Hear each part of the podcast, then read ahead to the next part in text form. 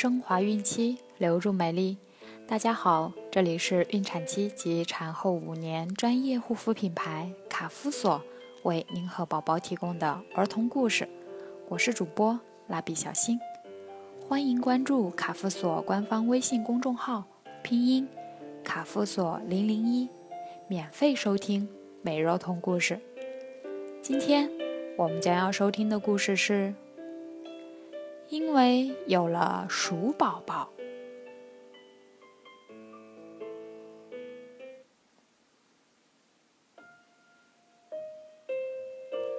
鼠先生和鼠太太没什么朋友。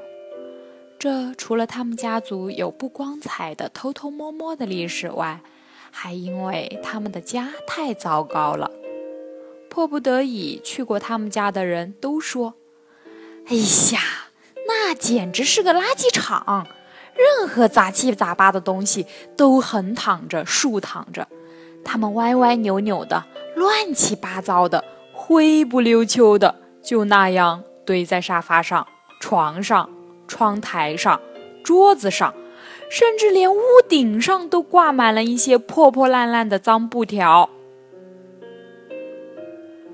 鼠先生和鼠太太却已经习惯了这种生活，他们甚至有点喜欢这样的环境。累了，坐哪儿都一样；困了，躺哪儿都一样。其实他们也没什么累的时候，除非是饿了，会找点吃的才动一下腿脚。其余的时间。他们会抬头看外面天上飘着的白云，看青鸟扑腾着翅膀从眼前飞过，看屋子外的老槐树哗啦哗啦地抖动着叶子。有时鼠太太会惊讶地望着鼠先生说：“哎，亲爱的灰鼠，你的毛怎么又黑了点？快变成一只黑鼠了！”鼠先生更是吃惊的说：“哦，亲爱的白鼠，你的毛怎么又灰了一点？快变成一只灰鼠了！洗洗吧，洗洗就干净了。”他们都这样说。可是，亲爱的，我们的脸盆在哪儿呢？还有毛巾、肥皂。哎，那就算了，不洗了，还那样。黑就黑吧，灰就灰吧。两只老鼠就一直那样生活着。第二年，他们的鼠宝宝出生了。因为一些意外，四个鼠宝宝只活了一个。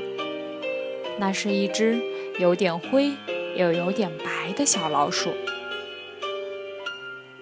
我亲爱的宝贝。鼠太太在难过了好长一段时间后，才缓过神来。他亲了亲唯一的鼠宝宝的鼻子尖。摇篮呢？我们可爱的宝宝需要一个小摇篮。我马上去做，做个结实又漂亮的小摇篮。鼠先生蹲在地上找工具。刨子呢？找了好久没找到，他又开始找钻头。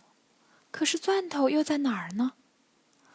甚至那块要两只鼠才能搬得动的大木板都不见了。马上天就黑了，可是鼠先生还是找不到任何一样做摇篮的工具或者材料。鼠太太不耐烦了，抱着鼠宝宝围在鼠先生旁边转呀转，看着鼠先生。着急的在果壳堆里满头大汗的找，却依然什么收获也没有。他忍不住嚷嚷：“没用的家伙，脏家伙，烂家伙，都是你以前只顾着享受来着，没有好好整理这个家。看我们的孩子，连个不像样的摇篮都没有，像样的摇篮就更没有了。”鼠先生一边找一边回嘴。你这个懒婆娘，扫地扫的扫帚都没了，洗碗洗的抹布都没了。哦不，你是一次都没扫过地，扫帚就不见了。一次都没洗过碗，抹布就不见了，还好意思说我？两个人说累了，望着眼前一大堆黑乎乎、灰蒙蒙的脏东西，越看越像垃圾堆。鼠太太撇了撇嘴，想说些什么；鼠先生也撇了撇嘴，想说些什么。整理整理屋子吧，我们的鼠宝宝可不能生活在垃圾堆里。突然，他们说出了一样的话。然后相互微笑了一下。鼠太太眼尖，一眼看到了缠在沙发腿上的一根毛线绳。她用毛线绳把鼠宝宝捆在了自己的背上，腾出双手开始整理他们的家。鼠先生就更卖力了，把果壳一捧一捧的往外搬。一个晚上。两个忙碌的身影在跳动的烛光里闪烁着。鼠宝宝扒在鼠太太温暖的背上，一颠一颠的睡得好香好香。睡吧，睡吧，亲爱的孩子，等你醒来，一个亮堂堂的家就出现了，一个亮堂堂的家就会出现。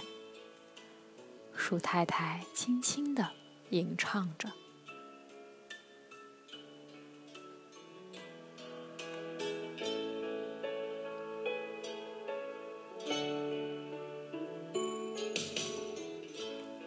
好了，今天的儿童故事就讲完了。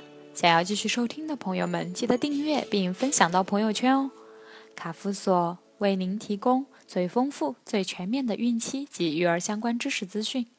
天然养肤，美源于心，让美丽伴随您的孕期，期待您的关注。蜡笔小新，祝您生活愉快，明天再见。